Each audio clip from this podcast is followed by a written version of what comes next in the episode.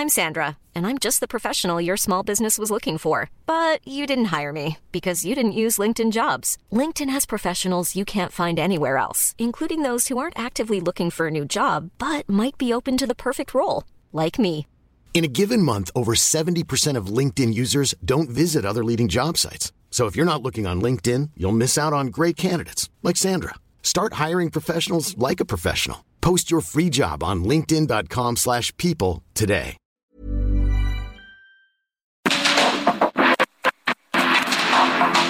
que el mundo actual no se entendería sin la economía, las finanzas y los negocios. Acompaña a Mario Maldonado, el columnista de negocios más joven y objetivo del periodismo financiero en su programa. Bitácora de negocios.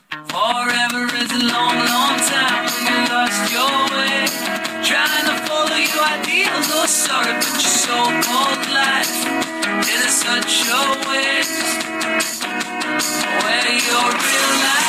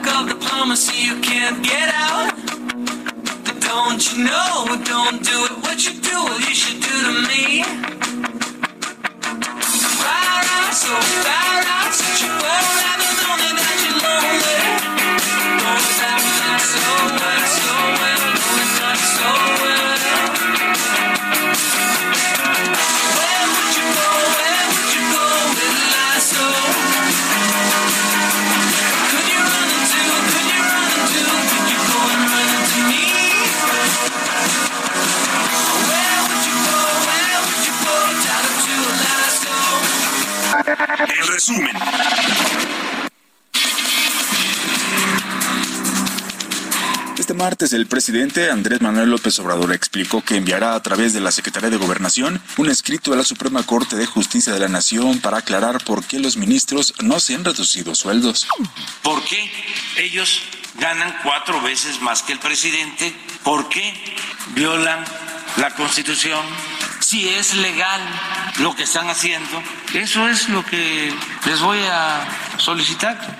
El gobierno federal ha ejecutado en menos de 24 horas la expropiación de 411.7 hectáreas de tierras ejidales, la gran mayoría en Quintana Roo y una mínima parte en Escárcega, Campeche. Los decretos publicados en el Diario Oficial de la Federación consignan que por los primeros cinco decretos, que suman un total de 150 hectáreas, el gobierno federal pagará un total de 1.033 millones de pesos.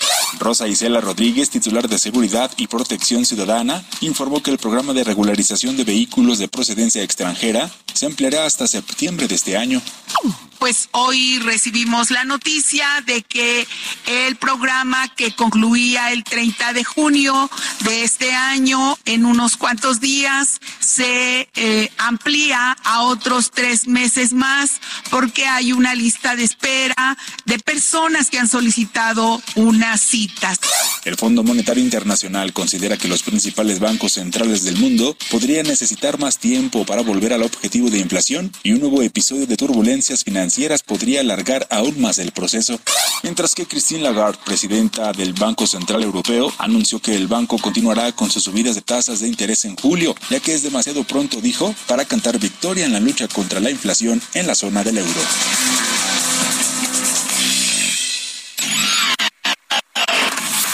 Maldonado en Bitácora de Negocios. Forever is a long, long time when you lost your way.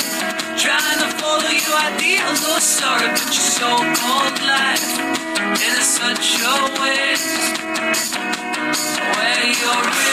¿Qué tal? ¿Cómo están? Muy buenos días. Bienvenidos a Bitácora de Negocios. Soy Mario Maldonado y qué gusto que nos acompañen en este miércoles 28 de junio de 2023. Estamos escuchando un poquito de música. Con la información ya le mezclamos aquí de todo porque eh, nos da gusto que nos acompañen desde tempranito en estas frecuencias del Heraldo Radio. Estamos escuchando a Phoenix.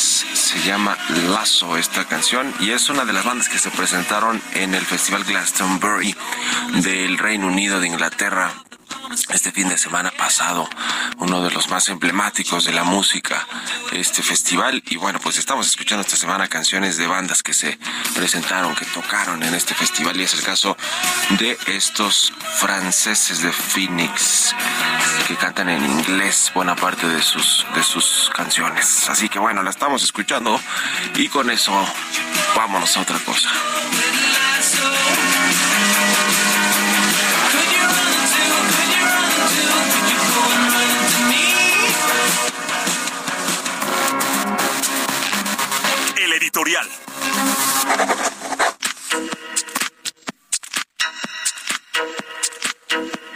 Ayer la secretaria de Gobernación, Luisa María Alcalde, se estrenó como titular de esa cartera. Eh, después de haber pasado por la Secretaría del Trabajo, la joven de 35 años, me parece que tiene Luisa María Alcalde, pues con una solicitud que le y que le pidió ayer, ayer el presidente López Obrador en su conferencia matutina de exigirle a los ministros y ministras de la Suprema Corte de Justicia de la Nación aclarar por qué tienen mayores percepciones que las del titular del Ejecutivo, es decir, que las del presidente. Y bueno, pues lo tuvo que hacer Luisa María Alcalde. No creo que haya sido la mejor forma de estrenarse como secretaria de Gobernación, pero bueno, pues no le quedaba de otra, definitivamente. Lo interesante va a saber qué va a suceder con el Poder Judicial de la Federación en los próximos meses, porque el gobierno del presidente López Obrador, toda la 4T, porque esto va a involucrar al Congreso, obviamente la Secretaría de Hacienda, que es la que propone el presupuesto federal del próximo año, lo manda a la Cámara de Diputados en septiembre. Y bueno, sin duda alguna van a haber tijeretazos para el presupuesto del Poder Judicial el próximo año, o más bien eh, se perfila un machetazo auténticamente a su presupuesto. ¿Por qué? Pues porque el presidente considera, y la verdad es que sí, ¿eh? no hay que decir que no, sobre todo los, la, la cúpula del Poder Judicial, los, los ministros, ministras, magistrados, jueces, pues tienen muchos privilegios, eh, ya sabe, camionetas blindadas, eh, eh, dinero, no solo jugosas eh, liquidaciones y pensiones que tienen el Poder Judicial sin duda alguna, pero también aguinaldos, prestaciones, comidas en restaurantes. Es una burocracia dorada sin duda alguna. Hay quienes defienden que sea esta burocracia dorada toda vez que pues es para que no se corrompan, pero vaya que hay mucha corrupción en el Poder Judicial. Eh, ahora, el asunto es que tiene un gran presupuesto, ¿eh? Fíjese, este año, 2023, se le habían aprobado casi 80 mil millones de pesos a todo el Poder Judicial de la Federación, es decir, incluido la, el Consejo de la Judicatura, la Suprema Corte de Justicia, y después se terminó ajustando un poquito a 78 mil 500 millones de pesos. ¿De cuánto va a ser el tijeretazo o el machetazo a este eh, presupuesto? Seguramente será fuerte y habrá problemas. Todo esto tiene que ver por, ¿por qué? Pues por el enfrentamiento frontal entre el presidente del observador y la presidenta Norma Piña, la presidenta de la Corte, que a su vez es la presidenta del Consejo de la Judicatura, pero también con la mayoría de los ministros, ¿eh? Con, diría que con nueve de los once se lleva mal el presidente y eso que de estos nueve que se lleva mal, pues dos, dos ya fueron propuestos por su gobierno, ¿no? Hablamos de Margarita Ríos Farjad y, de Juan Luis González Alcántara. Eh, de, la, de las ministras que sí están del lado de la 4T y del presidente completamente, pues ya sabemos que son Loreta Ortiz y eh, y eh, Esquivel, ¿no? Yasmín Esquivel, que, que vaya que ha estado pues en eh, el ojo del huracán, ¿no? Por sus tesis de licenciatura y de doctorado eh, y, y todo el asunto con la UNAM. Ahora, el otro gran asunto con el Poder Judicial de la Federación es esta bolsa de recursos, este guardadito multimillonario que son sus fideicomisos, que traen 21 mil millones de pesos. En Palacio Nacional, el presidente, junto con su secretario de Hacienda, ya evalúan la manera en la que van a poder extinguir estos fideicomisos. Hay quienes dicen que se pueden o no porque no tienen estructura orgánica, eh, etcétera, etcétera. Veremos si los puede, si lo pueden hacer como estos 109 fideicomisos y fondos públicos que extinguieron en el 2020, ¿se acuerdan? Eh, y que pasaron a manos de la Tesorería de la Federación, es decir, de la Secretaría de Hacienda, es decir, del gobierno del presidente López Obrador, es decir, del presidente, ¿no? Directamente. Así que veremos si, si esto se, eh, se logra hacer, porque esta guerra auténticamente no va a parar de aquí por lo menos hasta el septiembre del próximo año, ya una vez que hayan transcurrido las elecciones federales de presidencia y del Congreso Federal, que ya haya un nuevo Congreso instalado y que es el último eh, mes del presidente el observador como presidente. Termina en, termina en septiembre, antes era en diciembre, ahora en septiembre porque se cambió la ley la constitución y eh, pues eh, vamos a ver, van a, van a proponer esta reforma para que supuestamente elijan a los ministros por voto popular. Vamos a ver si vuela, pero no va a cesar esta guerra, auténticamente esta batalla entre eh, la 4T y el Poder Judicial de aquí hasta septiembre del próximo año. ¿Ustedes qué opinan? Escríbanme en Twitter, arroba Mario Mal y en la cuenta arroba Heraldo de México. Bitácora de negocios con Mario Maldonado.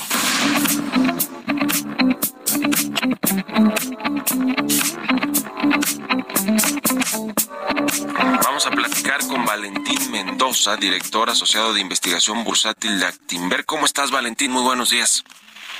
Estimado Mario, muy bien, muchas gracias. Un saludo a ti y a tu auditorio. Gusto saludarte a ti también. Oye, pues queremos hablar un poquito del mercado de valores en México, de la bolsa mexicana y de las emisoras que, que operan allí. ¿Cómo, ¿Cómo les ha ido en el primer semestre de, o cómo les fue? Porque ya acabó el primer semestre del año, del 2023. ¿Cuáles son las ganadoras, las perdedoras? Cuéntanos un poquito eh, de, lo que ustedes hacen allí en Actinberg con respecto a la bolsa y el seguimiento que le dan a todas las empresas empresas. Por supuesto, muchas gracias Mario. Pues como bien apuntas, la verdad, un inicio de año en el que la Bolsa Mexicana de Valores ha destacado por su buen desempeño, acumula al cierre del día de ayer una ganancia del 11.3% y que si lo viéramos en términos de dólares sería más cercana al 27.3%, ubicándose pues, como la tercera bolsa en el mundo más ganador en términos de dólares. Aquí también evidentemente nos ha ayudado el, el tema del superpeso y el fortalecimiento que hemos visto en nuestra moneda y eh, el balance, pues la verdad, algunas emisoras que te voy a comentar, ganadoras en términos generales, hemos visto aquellas acciones que se consideran como cíclicas o que, digamos, su negocio está ligado íntimamente al ciclo económico, pero que en 2022 habían enfrentado algunas presiones en rentabilidad, principalmente pues por efecto de la volatilidad que vimos en los precios de las materias primas con la guerra de Rusia y Ucrania, así como pues las presiones inflacionarias de las que eh, pues llevamos un par de años enfrentando y que ahora en este 2022 pues con base en las estrategias corporativas que han venido implementando para hacer frente a este a estos retos en el entorno pues ahora se perfila esta tendencia y empezar a mejorar sus márgenes y que además de, derivado de este contexto pues reflejaban eh, pues niveles de evaluación muy atractivos. Y con esto Mario pues la verdad es que lo podría sintetizar en que los sectores que más han ganado en la bolsa por una parte serían los de consumo discrecional, el, de materiales, y aquí hablo pues emisoras dentro de los sectores cemento y de minería, pero también creo que algunos nombres industriales y de consumo pues han reflejado ganancias que te puedo decir, el caso de Alsea, que es la, acción dentro del IPC que más ha ganado, acumula un rendimiento del 56%, pues viene de un 2022 en el que eh, entregó magníficos crecimientos en, ventas de, sus unidades. La verdad es que el enfoque en sus marcas premium, de cafetería, de, de comida rápida, eh, pues le, ha dado muy buenos rendimientos, pero que en términos de márgenes pues enfrentó algunos vientos en contra por el encarecimiento de las materias primas y de los energéticos y que ahora, insisto, pues esto está, está empezando a revertirse. La segunda, digamos, más ganadora es el caso de Cemex, una, una cementera que acumula casi 54% de rendimiento, eh, una acción que enfrentó pues también presiones en márgenes porque se encarecieron los costos de, los energéticos, eh, el caso del Grupo Carso que también una ganancia cercana al, 50%, en, en, donde pues ellos han venido ejecutando una estrategia de crecimiento inorgánico, adquiriendo otra empresa de cementos como lo fue el caso de Elementia, y también pues algo de actividad adquisiciones, eh, tuviste por ahí seguramente la división que hizo una participación en el Pozo Sama.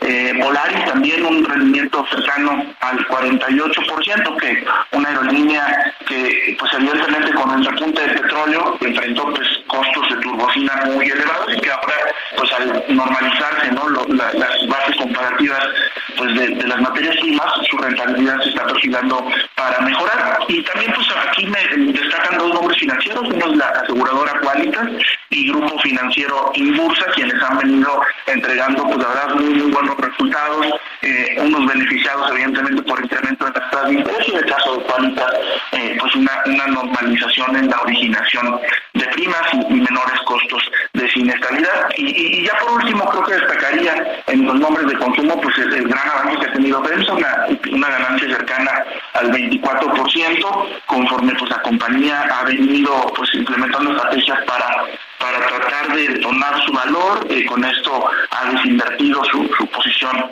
en, en Heineken, en la cervecera, y buscará pues crecer en sus negocios eh, estratégicos como lo son pues, la parte de consumo, las tiendas de proximidad que todos conocemos, así como por supuesto el negocio de embotelladoras y en la parte digital pues con, su fintech, ¿no? Pues qué interesante cómo, cómo ha ido la bolsa y, las emisoras. Nada más me quedo con, con, un dato que nos decías al inicio, Valentín. Eh, lleva de ganancia más o menos 12% en lo que va del año la, el IPC de la bolsa. En términos de pesos y en dólares, 23%, ¿verdad? 27 y es la tercera eh, bolsa más ganadora del mundo. ¿Tiene esto que ver con la precisión del peso o qué, o, o, qué, o el, el 27%? Exactamente, ¿no? Al final los inversionistas globales que de pronto en este contexto del nearshoring, eh, pues que voltearon de nueva cuenta a, ver México y de qué manera pues buscar capitalizar esta gran oportunidad en, sus portafolios de inversión, pues toman eh, pues posiciones en, bolsa mexicana y esto pues ha llevado que eh, en conjunto pues con la entrada de inversión extranjera directa, la llegada de remesas, pues ha llevado a que el tipo de cambio se aprecie y esto pues da un rendimiento adicional para quienes invierten en dólares. Lo cierto es que nosotros seguimos viendo viendo valor en, bolsa mexicana, eh, tenemos un nivel objetivo de 57.500 puntos para el cierre de este año y pues, destacando pues evidentemente creo que eh, aquellas, eh, sobre todo las fibras industriales también que, lucen bien posicionadas para cara a este fenómeno de reubicación de cadenas de suministro. Ya, pues muchas gracias Valentín Mendoza de Actimber por estos minutos y buenos días. Que tengas buen día, Mario. Hasta luego. Hasta luego. Vámonos a otra cosa, 6 con 21. Economía y mercados. Roberto Aguilar ya está aquí en la cabina del Heraldo Radio. Mi querido Robert, buenos días. ¿Cómo estás, Mario? Muy buenos días. Te saludo a ti y a todos nuestros amigos. Fíjate que las bolsas erráticas, después de que los sólidos datos de Estados Unidos calmaron las preocupaciones sobre una fuerte desaceleración económica, mientras que los inversionistas esperan los comentarios de los banqueros centrales por eh, justamente para una mayor orientación de la política monetaria. Hoy se celebra una mesa redonda de banqueros centrales en Portugal.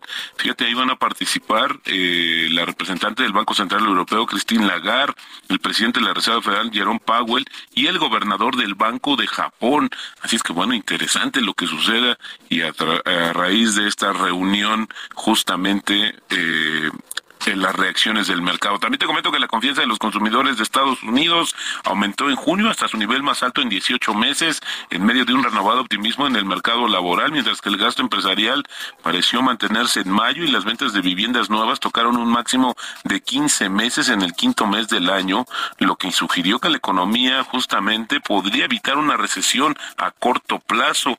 Los datos optimistas, sin embargo, sugirieron que la Reserva Federal probablemente tiene que subir, seguir subiendo las tasas para frenar la demanda de la economía en general. Según la herramienta FedWatch, los inversionistas prevén un 77% de probabilidades de que la Fed suba las tasas en julio y con recortes a partir de marzo del próximo año. También te comento que las utilidades de las empresas industriales chinas se desplomaron 18.8% interanual en los cinco primeros meses del año, ya que las empresas se vieron duramente afectadas por una reducción de los márgenes ante el debilitamiento de la demanda y bueno, pues más datos negativos sobre el tema del comportamiento de la economía china. También Estados Unidos está analizando nuevas restricciones a las exportaciones de chips de inteligencia artificial a China. Esto lo informó justamente ayer el Wall Street Journal y esto pues está afectando a los productores de microchips de todo el mundo. También te comento que la Unión Europea propuso inyectar más competencia en el sector de los pagos, dar respaldo legal a una a un euro digital y eh, preservar el papel del dinero en efectivo en un momento en que cada vez hay menos personas que utilizan justamente monedas y billetes. Al final del día darle más opciones a las fintech también en Europa. El, tipo de cambio, Mario, eh, está cotizando en estos momentos en 17 17.08, llegó a tocar un 17.05 y bueno, esta debilidad del dólar podría ahora sí acercar más al tipo de cambio a este nivel psicológico de los 17 pesos por dólar. Buenísimo, gracias Robert y nos vemos al ratito en la televisión. Gracias Mario, muy buenos días. Roberto Aguilar, síganlo en Twitter, Roberto AH 6 con 24, casi 25. Vámonos a la pausa y volvemos con más aquí a Bitácora de Negocios.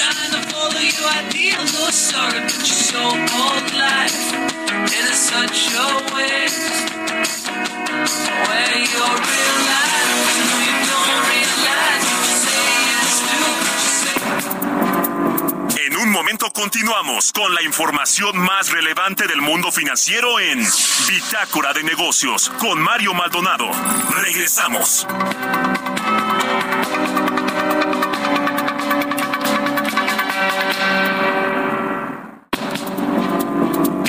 De vuelta en Bitácora de Negocios con Mario Maldonado.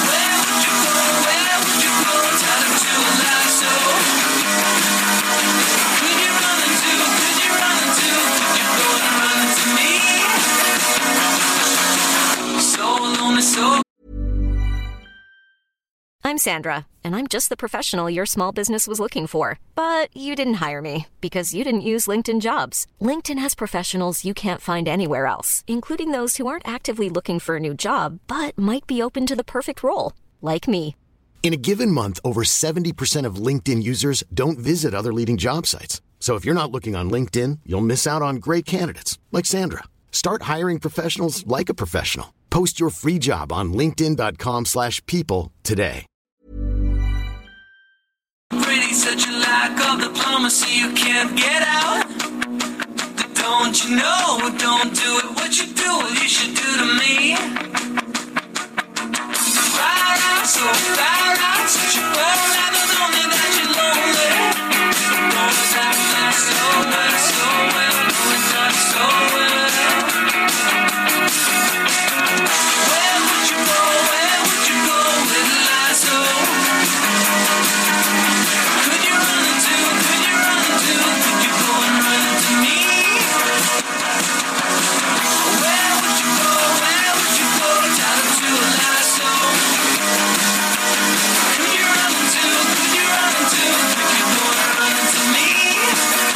de regreso aquí en Bitácora de Negocios. Son las 6 de la mañana con 32 minutos, tiempo del centro de México.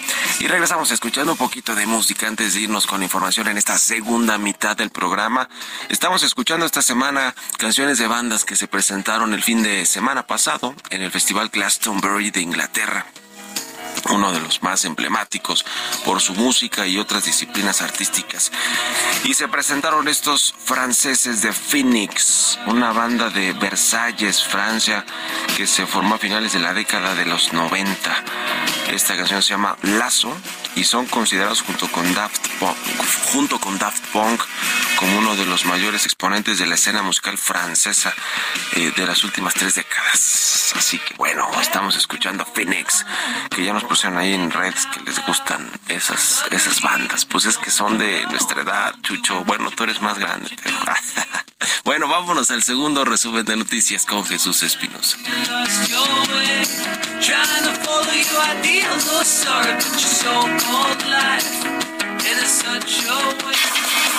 Yeah.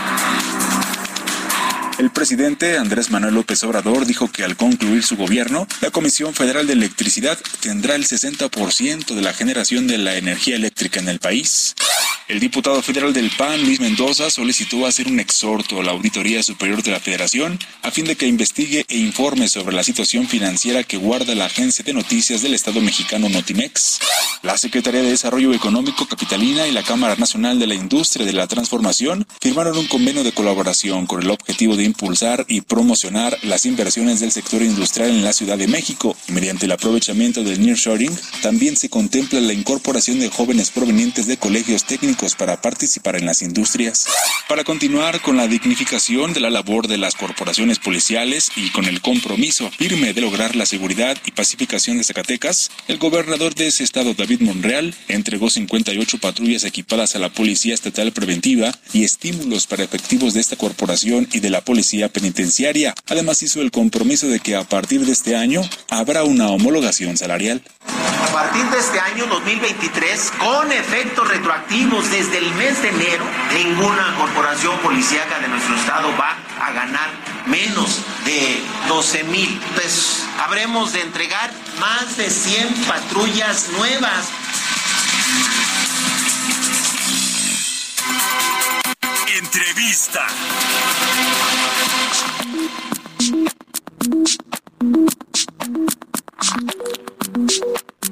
Y bien, vamos a platicar con Esperanza Ortega Azarre, ella es presidenta de la Cámara Nacional de la Industria de la Transformación, la Canacintra. ¿Cómo estás, Esperanza? Muy buenos días. Muy buenos días, Mario. Muchas gracias. Bien, gracias por permitirnos saludar a tu auditorio, que te- a tus radioescuchas. No, hombre, muchas gracias a ti por estos minutos. Platícanos un poquito de cómo están viendo todo el entorno económico, empresarial. En- En México estu- estuviste, o no sé si estás todavía ya por Sonora, eh, haciendo giras para hablar pues con los, con los empresarios, ¿no? De las diferentes regiones de- del país. ¿Cuál es un poco el sentir que ven? Porque también los tiempos políticos, eh, ya del último tramo del gobierno federal o del sexenio, pues normalmente no hay grandes proyectos que creo que no los hubo en todo el sexenio más que los cuatro insignias, ya sabemos cuáles son del presidente López Obrador, pero en general, ¿cómo, cómo está el ánimo de los empresarios, eh, eh, de, por lo menos de los de Canacintra, los que ustedes visitan? Mira, los, nosotros tenemos a lo largo del país 76 delegaciones. Eh, en 30 estados de la República tenemos presencia, en las cuales pues tenemos subdivididas por regiones, a las cuales hemos estado visitando. Sí, recientemente estuvimos en Sonora. Hay un buen ánimo, hay un ánimo de construcción, hay esperanzas ante la llegada del New Shoring. Eh, Sonora es un estado muy rico y que hoy tiene grandes posibilidades eh, por el tema del litio. Pero sí eh, vemos con esperanzas, eh, les llevamos capacitación, pero también vemos con preocupación esta parte de la falta de crecimiento económico. Nosotros somos los generadores de empleo, nosotros en la industria nacional eh, el 80% de nuestros afiliados son pequeños y medianos empresarios, incluyendo micros también. Y ahí tenemos eh, una parte que son las grandes empresas, pero sí eh, vemos con preocupación el tema de que no haya respeto al Estado de Derecho. Nosotros no pedimos más allá de lo que las leyes marcan. Nosotros en Canacintra somos unos industriales convencidos de que tenemos que aportar a nuestro país. Sí, pero ¿cómo tenemos que aportar? De manera que se cumpla el Estado de Derecho. Ya en estas situaciones, cuando hay violaciones al Estado de Derecho, empieza a haber temores de querer invertir un poco más. Si esta columna vertebral la vemos como la micro, pequeña y mediana empresa, sabemos que la gran parte de esas empresas o esas industrias son familiares. Entonces, tus pocos ahorros los inviertes para mejorar, para dotarte en estos momentos que el dólar está bajo precio y que muchas veces la maquinaria viene de fuera para ser competitivos, nos da la oportunidad, pero también nos da el temor de que no haya respeto y que no se les obligue a las empresas que miran hacia nuestro país de venirse a instalar, de que tienen que ser obligadas a transferencias de tecnologías. Ya no podemos ser la manufactura de otros países. Hoy México tiene que dar ese gran paso. Hoy, en este momento coyuntural que vivimos, nuestro país, llámese en el norte, en el centro, en el sur o en el sureste del país, tiene que tener las mismas condiciones, pero también nuestra autoridad nos tiene que ayudar a que esas empresas que se les va a dar la oportunidad estén obligadas a la transferencia de tecnología para ser un país más productivo.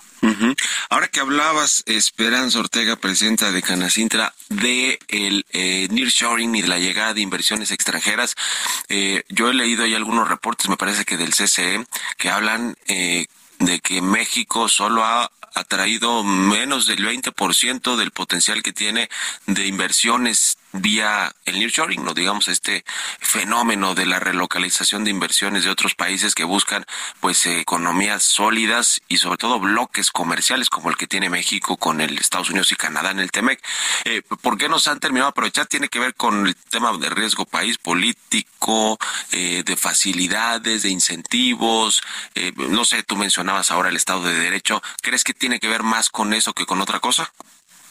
Mira, eh, yo creo que es un conjunto en el cual van inmersos eh, el Estado de Derecho, la falta de incentivos y al final de cuentas ellos también miran a nuestro país, pero también quieren venir con sus condiciones. Y eso es algo que no podemos permitir. Recientemente tuve oportunidad de estar con una empresa que tiene intenciones de venirse a establecer de manera eh, especial en nuestro país. Es una empresa asiática que bien sabemos que es de las que acaban de, de, bloquear, llamémosle así, en Estados Unidos. es y Huawei, ¿no?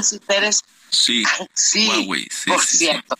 Entonces, eh, sí tienen la, intención, ellos en el tema energético están muy preparados, no solo es Huawei lo que conocemos en telefonía, en tablets, sino ya están en el tema energético, no, no están en el tema de paneles, sino en el almacenamiento, en los micrositios, eh, en cómo sí.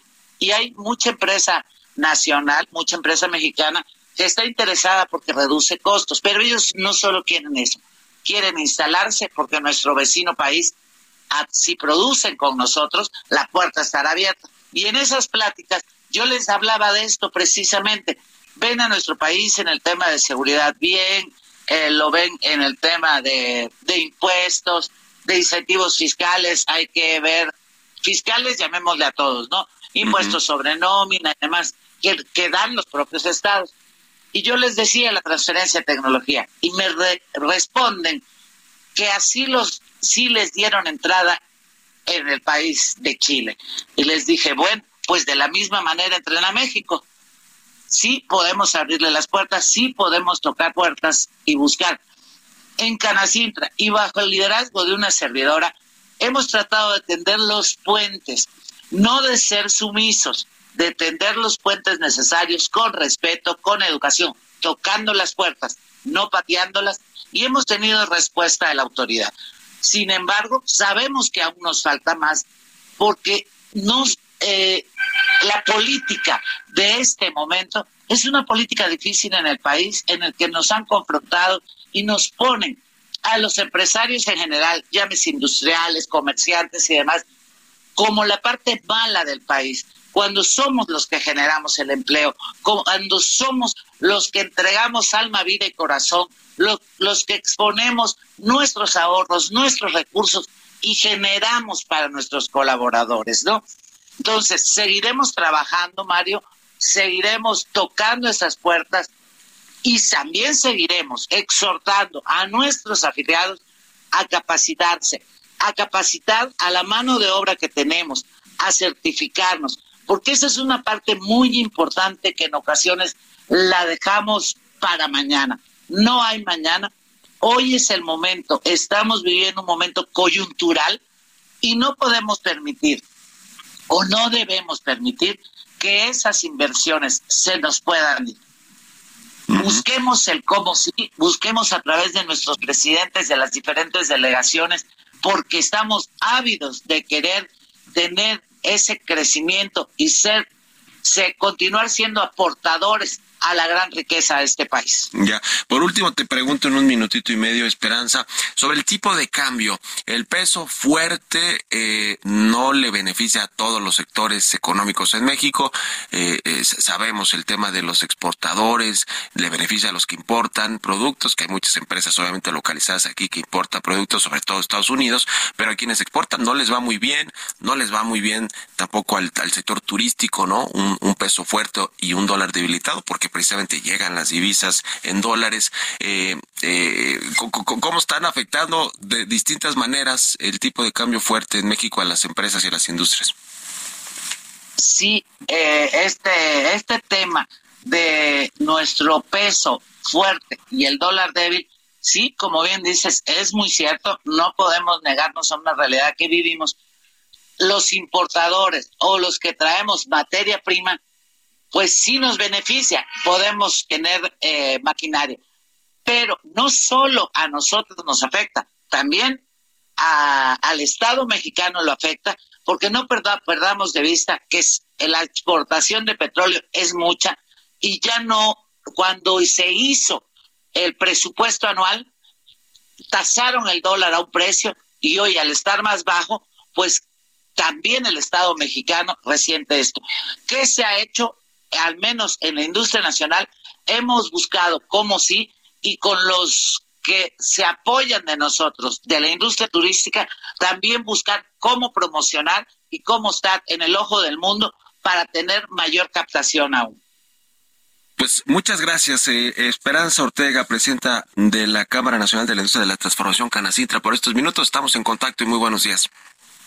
Gracias, Mario. Hasta luego, que estés muy bien. Seis con cuarenta y cinco minutos. Vámonos con las historias empresariales. Historias empresariales. General Motors tiene nueva directora de finanzas para México. Designó a Rosario eh, Peña como nueva eh, Pena, ¿verdad? Rosario Pena como nueva directora de finanzas en nuestro país, por lo que se integrará al comité ejecutivo eh, en breve. Nos platica Giovanna Torres. General Motors de México tiene más de 87 años de operar en nuestro país y emplea a 23 mil personas de manera directa. Cuenta con instalaciones en Toluca, Estado de México, Silao, Guanajuato, Ramos Arizpe, Coahuila, San Luis Potosí y oficinas corporativas en la Ciudad de México.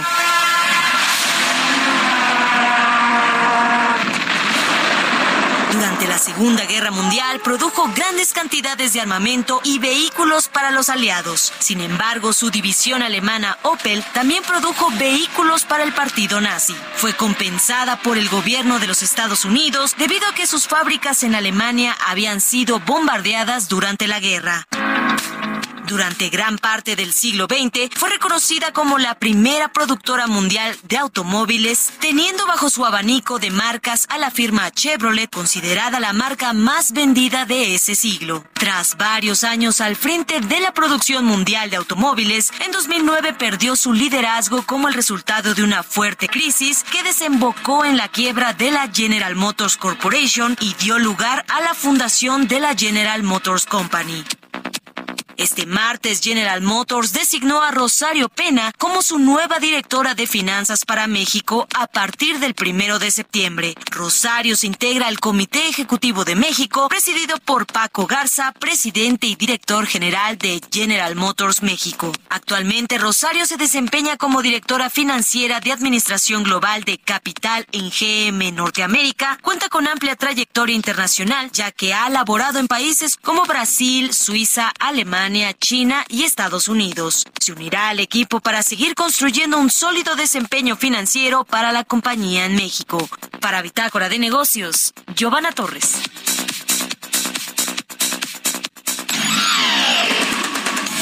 Mario Maldonado en Bitácora de Negocios.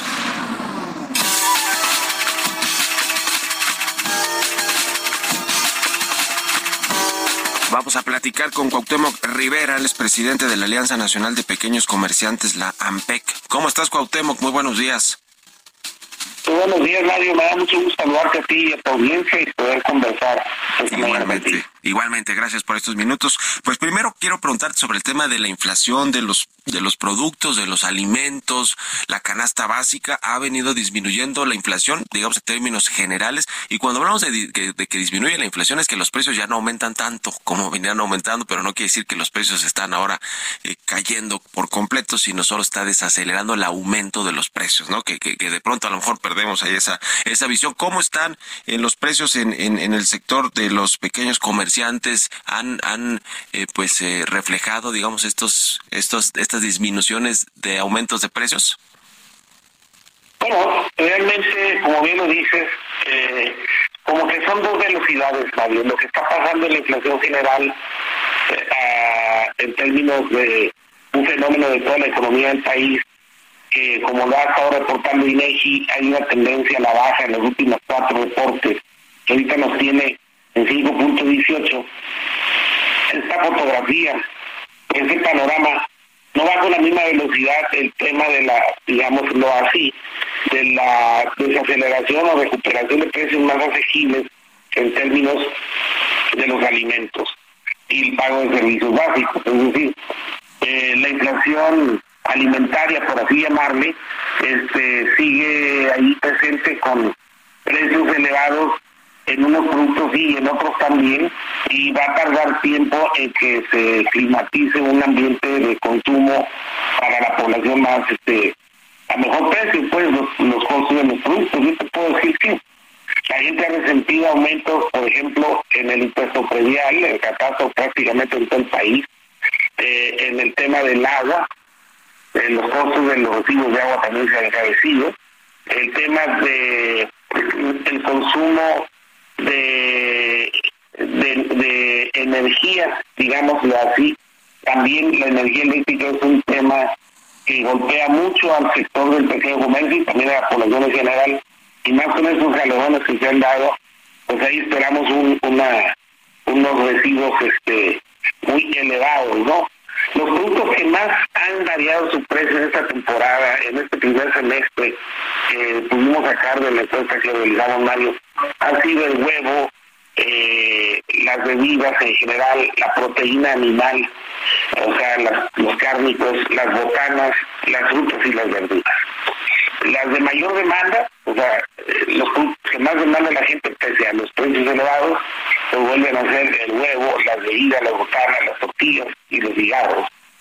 Las demandas que bajaron, o sea que la gente empezó a comprar menos o incluso en algunos momentos a cancelar, pues la comida enlatada, la confitería o dulcería, el pan de caja, el, pescado y mariscos, o sea, la proteína de mar y las legumbres. Y los productos que han pasado a, formar parte de una, forma de, compra a granel es el azúcar, el frijol y el arroz. Es decir, este es un, digamos, un estado del arte general del primer semestre de cómo la gente está orientando su gasto. Y en cuanto al patrón de consumo, se puede decir cómo compran más a detalle.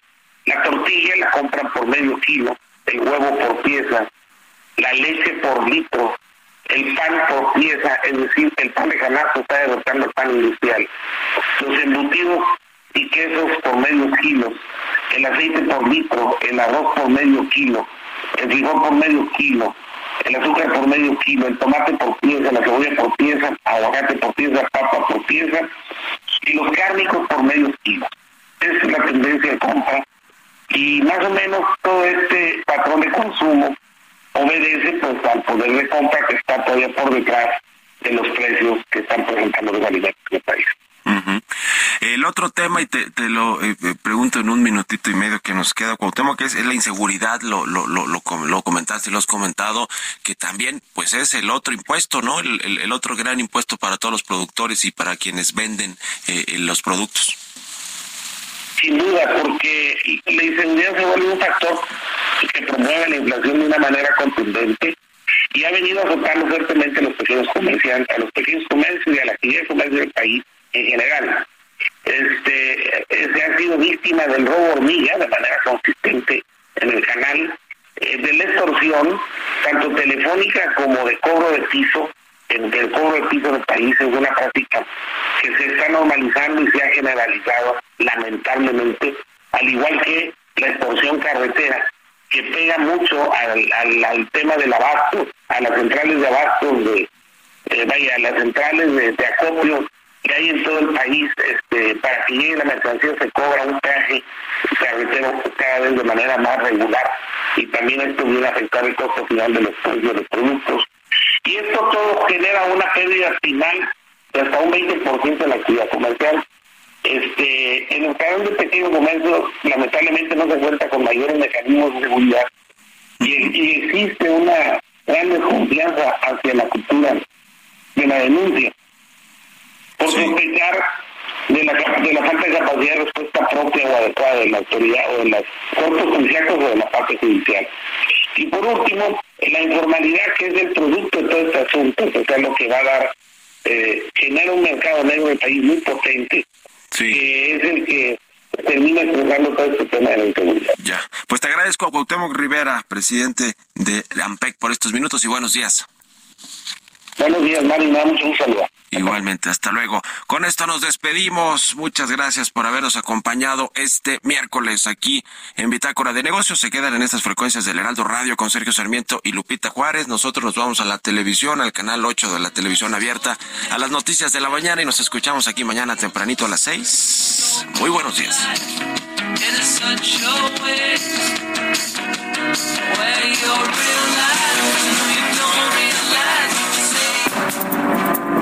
Esto fue Bitácora de Negocios con Mario Maldonado.